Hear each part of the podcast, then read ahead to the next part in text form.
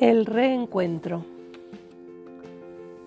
Líbano, noviembre del año 2000.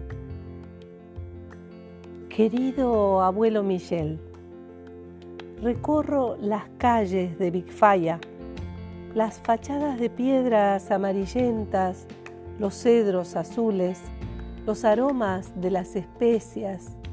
Reconozco la canela y el agua de rosas, que se mezclan con la menta. Todo aquello compite con los sentidos al chocar con las voces que raspan en su garganta una jota que me resulta familiar. Entro a un lugar donde una piedra caliente está en el centro de la escena y las manos agitadas de las mujeres envuelven uno a uno las hojas finas de pan. Desde lejos vienen las melodías del dabke como un llamado de quien grita quién es en verdad. Entró en mis ojos aquel pueblo, su iglesia, sus calles empinadas, sus árboles, sus aromas, sus notas musicales, el gusto suave de su harina, las jotas de sus gargantas, su idioma, el frío, el abrazo cálido lo guardo todo como un tesoro. Una mañana vino Dagud, tu hermano, alto, erguido, con su yerbel y su sombrero, nos miró extrañado, conteniendo el llanto que le atravesó sus ojos nublados.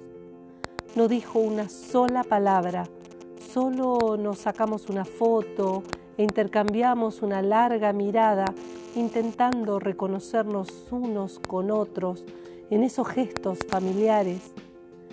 Tu casa está intacta como tu memoria, la de Marí y tus hijos. Acá en esta habitación encontraron muertos a los niños y a Marí, dijo Odette, tu sobrina.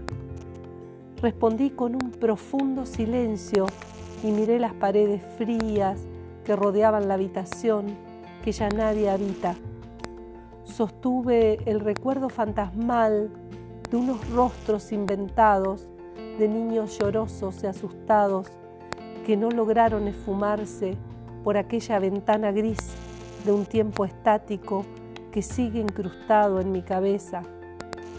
Caigo en la cuenta de que no importa cuántas vueltas hayan dado las agujas del reloj, tampoco cuántas hojas se hayan arrancado del almanaque, ni la cantidad de veces que se haya contado esta historia, en cada mirada, en cada gesto, en cada sonido de la voz, en la piel amarillenta, en el modo de estar en el mundo, en tus nietos, en tus bisnietos, estará el aroma del Líbano impregnándolo todo.